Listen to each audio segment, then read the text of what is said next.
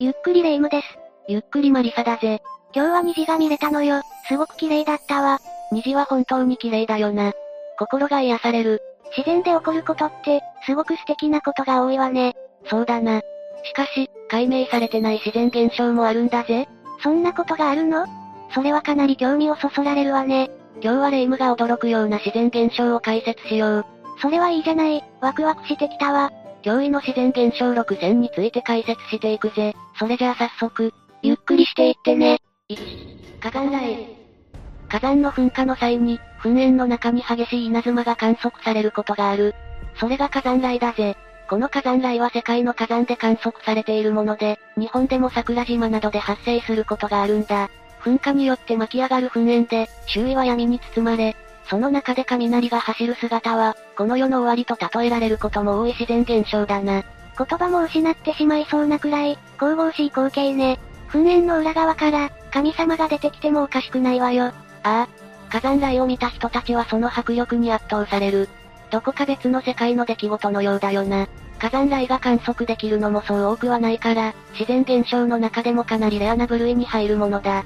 古くから火山雷に関する記述は確認されていて、西暦79年の古代ローマ都市を一晩で消滅させた、ベスビオ火山の大噴火は有名なところだな。日本でも800年頃には富士山の噴火に伴い、火山雷が発生したとされる記述が残されているんだ。あまりにも綺麗な光景だから考えもしなかったけど、これって噴火する時に起こるのよね。だとすると、神様じゃなくて悪魔の仕業かしら。とにかく脅威であることは間違いないわね。一般的には噴火の影響で巻き上げられた、火山灰や火山岩などの摩擦電気により、発生すると言われている現象なんだが、メカニズムについては解明されてない部分も多い。大雨の日に雷が鳴ったりするじゃない？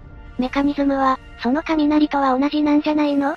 それは落雷と言われるものだな。落雷と火山雷の発生メカニズムは違うものだぞ。それに、落雷のメカニズムについても、すべて解明されているわけではないんだぜ。え、雷のメカニズムって解明されてないの？まあ、観測することも難しいと言われているからな。雷が研究されて200年以上経っているが、まだまだわからないことが多いんだ。現在雷のメカニズムとされているものについては、諸説ある中で、有力と考えられているものなんだぜ。そもそも雷が電気だという証明をする方法だって、命がけの実験が行われたと言われているんだぞ。命がけの実験？自分から雷に打たれに行ったの？そんなわけないだろ。っていうタイミングだが、まさに、そういう実験を行っているんだ。絹でできたタコを飛ばして、そのタコ紐に鍵をつける。そして、雷が発生している時にそのタコを飛ばすという実験なんだが、その時、紐につけられた鍵が帯電したんだ。これによって雷が電気であることが証明されたんだぜ。その実験は恐ろしすぎない、なんとなく危ない気配とか感じなかったのかしら。当時は雷のエネルギーの大きさを知らなかったからな。この実験では命を落とした人もいるんだぞ。当然、火山という過酷な環境で起こる火山雷も、観測することはとても難しいんだ。しかしここ20年ほどの間で、火山雷の観測方法は大きく進化しているんだ。高速度カメラを使用したものや、噴火口付近の電磁場を測定する方法など、いろいろな観測が行われているから、少しずつメカニズムが解明されていくと思うぞ。火山雷が見れるのは噴火が起きた時じゃない？だから、その地に住む人の生活のためにも、早くメカニズムが解明されて、噴火の予測なんかに使われるといいわね。確かにレイムの言う通りかもしれないな。しかし、火山雷が人々を魅了する理由は分かっただろ？そうね。あの光景は人を夢中にさせる力があるわ。次の自然現象も、美しく恐ろしいものなんだぜ。2、火災旋風。火災旋風は大規模な火災や、山火事などの際に炎をまとった旋風が発生する現象のことだ。この旋風と呼ばれるものは、風が渦巻き状に吹くことを意味していて、つむじ風と呼ばれることもある。大きな火災の中から突然現れる火災旋風は、目にした人々を圧倒させる迫力があるんだ。しかし、この火災旋風も明確なメカニズムはまだ解明されていない部分がある。これもかなり圧巻の光景だわ。でも、これって大火災で発生するものなんでしょ？ああ。有力な説としては、火災が起こった際に炎が空気を消費し、次にその周囲の空気を巻き込む。それにより、上昇気流が局地的に発生することで、高温の空気が上に向かって吐き出されていく。この時に上に吐き出された空気が、炎をまとった旋風になると考えられているんだ。自然現象には竜巻とかもあるじゃない？この旋風っていうのは、竜巻とは違うってこと？竜巻と旋風は違うものなんだぜ。旋風は地上付近の大気が起因していると言われている。公園や学校の校庭で遊んでいると、地面で渦巻き状の風が吹くだろあれが旋風なんだ。そして、上空付近の大気が起因しているのが竜巻だな。竜巻が発生するときは、積乱雲を伴うことが多い。竜巻と旋風は、違うものということね。でも、真剣に説明してるのに申し訳ないんだけど、竜巻と旋風って聞くと、ストリートファイターを思い出してしまうのは私だけかしら。まあ、そんな回転技もあったけどな。とにかく、竜巻と旋風は違うものだと覚えてくれ。そこはちゃんと理解できたわよ。話をそらしちゃって、ごめんなさいね。とりあえず、解説を続けるぞ。基本的に旋風は竜巻より小さいものが多い。直径1メートルにも満たないものがほとんどだと言われている。しかし、条件が揃った時には巨大な旋風も発生する。実際に大規模な火災現場では、巨大な火災旋風が確認されることもあるんだな。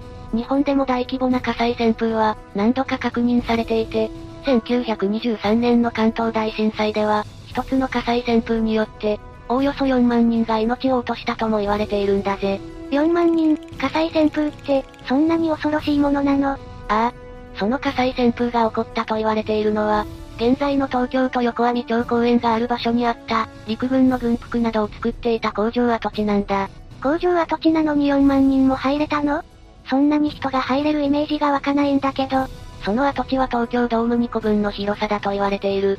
これで4万人入りそうなイメージはできたか？そうね。東京ドームで例えると、なんでこんなに理解してしまうのかしら。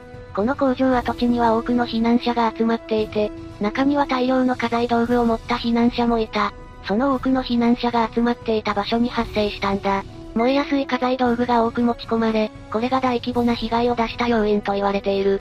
この時の火災旋風は100メートル以上の高さがあり、宙を舞う人もいたと記録されているようだぜ。そんな恐ろしいことがあったのね。防ぐ術もないから、ただ逃げ惑うしかないわ。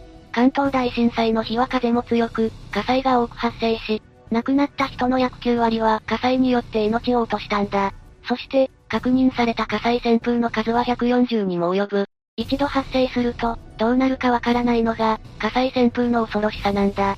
大規模な火災旋風は、他にも東京大空襲の時や、阪神淡路大震災、東日本大震災でも確認されているな。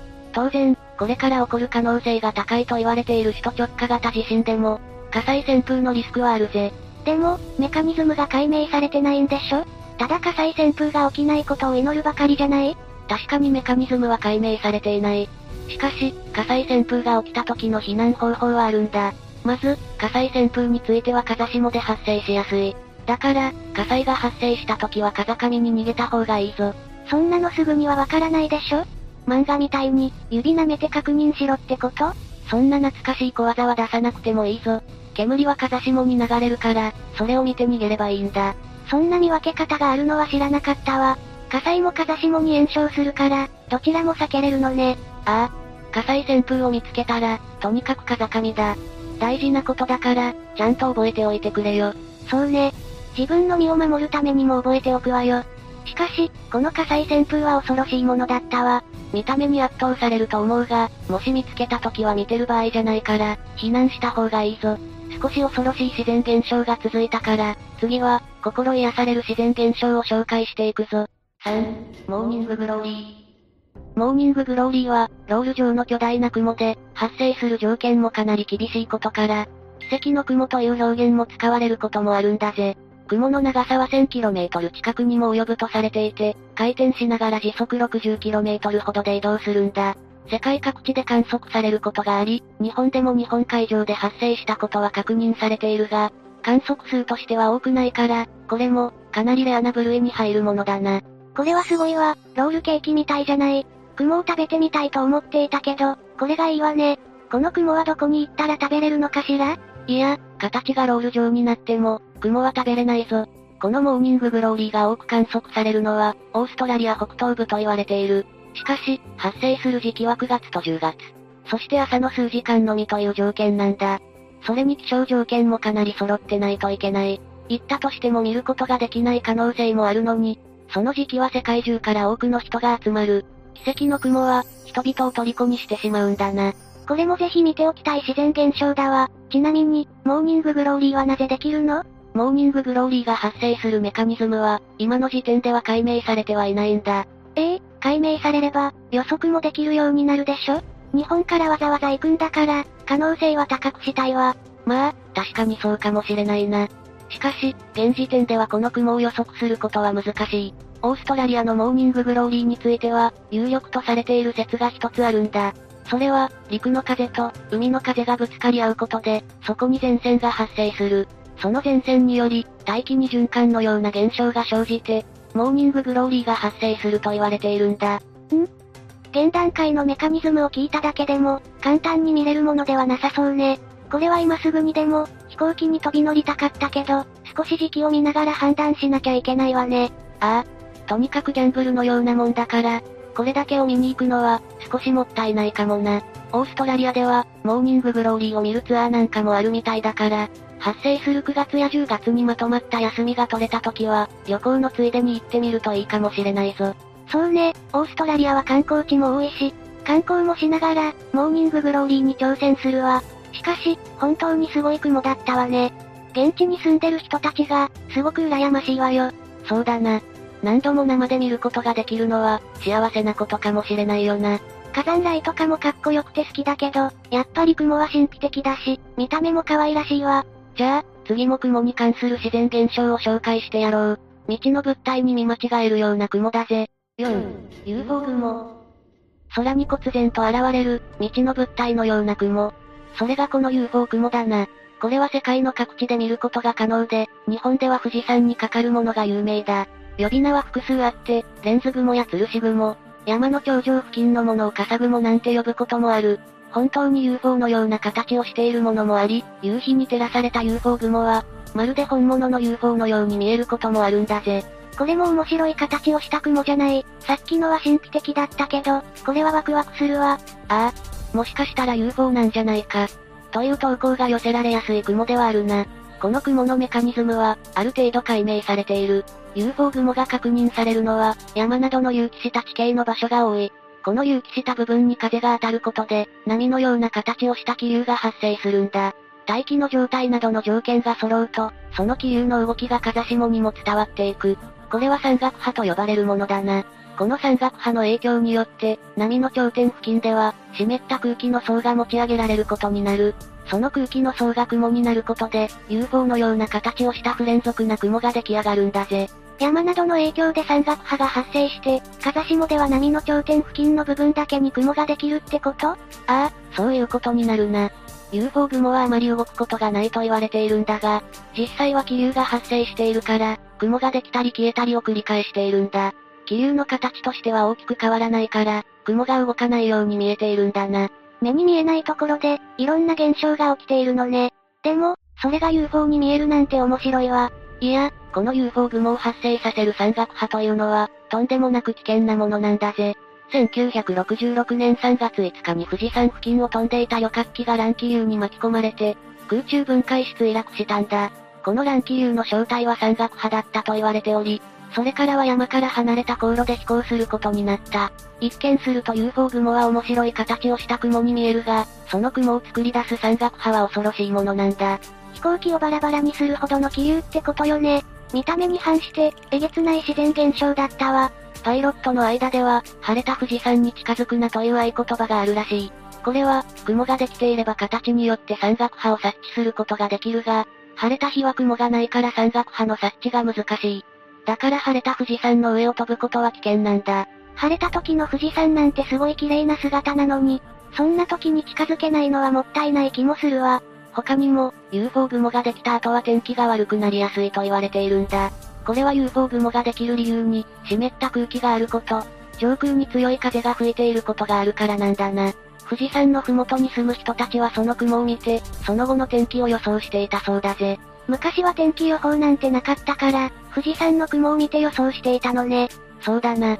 ちなみに UFO 雲を見たい場合は、気象情報を把握しておくのが一番だと思うぞ。気象情報を知れば、ある程度予想することができる。出やすい時に見に行けば、出会える可能性は高い。この雲も一度は見ておきたいものだわ。雲って色々な形があるとは思っていたけど、なんでそういう形になるかということまで知ると、見る楽しみが一段と増すのね。ああ。どんな時に見れる雲なのかを知ることは、雲を観察する上で、とても大事なことだからな。雲の図鑑なんてものも売られているようだから、興味があれば買ってみてくれ。次も雲についての紹介となるが、今度は、嵐を巻き起こす雲の話だぜ。5、スーパーセル。スーパーセルは竜巻をも発生させる危険な積乱雲で、超巨大積乱雲とも呼ばれている。数十キロメートルにわたって発生する姿は、空から神が降臨するような光景に見える人も多い。日本でも多く観測されているが、海外のスーパーセルは、人を圧倒するものがある。このスーパーセルもすごく恐怖を感じるわね。この世のものとは思えない光景だわ。そうだろ？このスーパーセルは、積乱雲の一種で、単一の積乱雲が巨大化したものを指す。単一？じゃあ、何個かあるものも存在するってこと？そういうことだ。スーパーセルの解説の前に、最初に積乱雲について知る必要があるんだ。レイムは積乱雲について、知っていることはあるか？ん？夏のゲリラ豪雨とかの原因になってるというのは聞いたことがあるわね。それも関係していることだな。じゃあここからは、積乱雲の発生と消滅について説明するぞ。まず、積乱雲ができる時に必要になるのは上昇気流だ。これは、地表の空気が温められることなどが原因で発生する。この空気が上空の冷たい空気に冷やされることで、小さな水の粒ができ始める。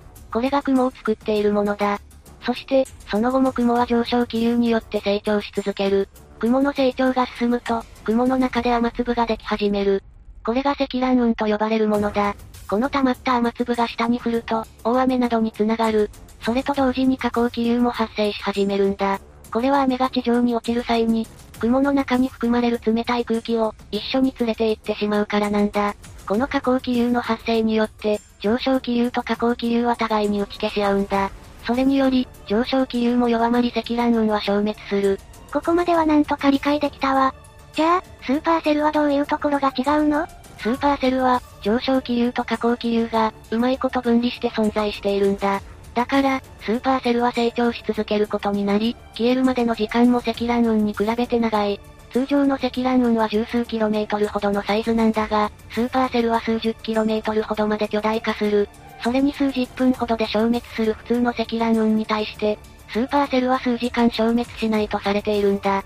上昇気流と下降気流が分離されることで、お互いに邪魔せずに、結果として成長につながるのね。ああ。上昇気流と下降気流の分離については、上空の風の作用によるものと言われている。スーパーセルは、大雨の他にも、竜巻やダウンバーストという突風も起こすから、発生した際には、大きな被害をもたらすんだ。これは見た目通りの恐ろしい雲だったわね。ちなみに、スーパーセルの原因はわかっているの？ああ。発生メカニズムはある程度解明されているが、竜巻やダウンバーストについては不明なことも多い。じゃあ、大きな被害をなくすためにも、解明が進んでくれることを期待するしかないわね。そうだな。スーパーセルは、見た目だけじゃなく、起こす被害も恐ろしい雲だっただろ？確かに見た目も実力も、えげつないタイプだったわ。じゃあ、次で最後の解説になるぜ。最後は、空が緑色になる不思議な現象だ。6、緑色に染まった空。2022年7月5日アメリカサウスダコタ州で、激しい嵐が発生したんだ。強風や巨大な氷が降り注ぐことになったんだが、それと同時に、空が緑色に変わり出したんだぜ。空が緑色になったの、CG とかじゃなくて ?CG なんかではなく、嵐によって発生した自然現象なんだ。この現象を見た人からは宇宙人が襲来したや、この世の終わりのサインなどの声も上がった。確かにその通りだと思うわ。急に空が緑色に変わるわけでしょ。まさに上空から宇宙船が降りてくる状況じゃないの。当然、そんなことは起きなかったぜ。じゃあ何が原因で起こった現象なの？メカニズムは、はっきりと解明されてはいないが、気象学者たちによる原因推測は行われているんだ。まず、この緑色の空は日没にかけて発生したものなんだ。レイムは日没の時に夕日を見たことがあるか？そりゃあもちろん、夕日くらい見たことあるわよ。赤というかオレンジというか、夕日は綺麗な色よね。その夕日の色が大事なポイントなんだな。夕日の色が関係しているってこと？だったら、赤く染まるんじゃないの？いや、夕日の色と同じくらい大切なのは、嵐が起こっていたことなんだ。嵐が起こっているってことは、雨とか氷が大量に降っている状態ってことよね？ああ。この嵐の時には雨や氷が大量に降っていた。それは雲に含まれていたもの、ということはわかるよな？それはわかるわ。空気が上昇気流で持ち上げられて、空気の中の水蒸気が冷やされて、水や氷の粒になるのよね？ああ、合ってるぜ。夕日の色と雫が大量に含まれた雲。この二つがポイントとなって、空が緑色になったんだ。まず雲の下は水滴による産卵が起きて青く見えていた。これは、水は赤い光を吸収して、青い光を散乱する性質があることが理由となっている。その青く光る部分に、夕日が差し込んだ。それによって空が緑色に見えたんだな。他にも、夕日の光に含まれる緑色の光の成分が、水滴によって強く反射したという説もあるんだ。色々と原因は考えられているのね。でも、どちらも水滴と日光が関係してるんでしょ？そういうことになるな。しかし水の性質や、光の性質を知らないと、恐ろしい光景に見えてしまうよな。そうね。この現象は他の国でも発生することがあるの？ここまで緑色になることは珍しいそうだが、ほのかに緑色になることはあるようだぜ。じゃあ、強い雨の日に見れるかもしれないってことね。雨の日はちょっと期待してみちゃいそうだわ。嵐の日に起こった緑色の空も楽しんでもらえたか？そうね、知らないと怖く見えてしまうけど、なんでそうなるかを知ると、楽しいものになるのね。今回は極めて不可思議な驚異の自然現象について紹介したぜ。目を疑うような光景ばっかりだったわ。自然現象って、こんなに素晴らしいのね。ああ。条件が厳しいものが多いが、その分感動は大きいと思うぜ。ああ、どうせなら直接見たくなってきたわよ。旅行にでも行こうかしら。いいんじゃないか？自分で調べていってみるのも楽しいと思うぜ。というわけで、今日の動画はここまで。動画が面白かったら、高評価とチャンネル登録よろしくお願いします。最後までご視聴いただきありがとうございました。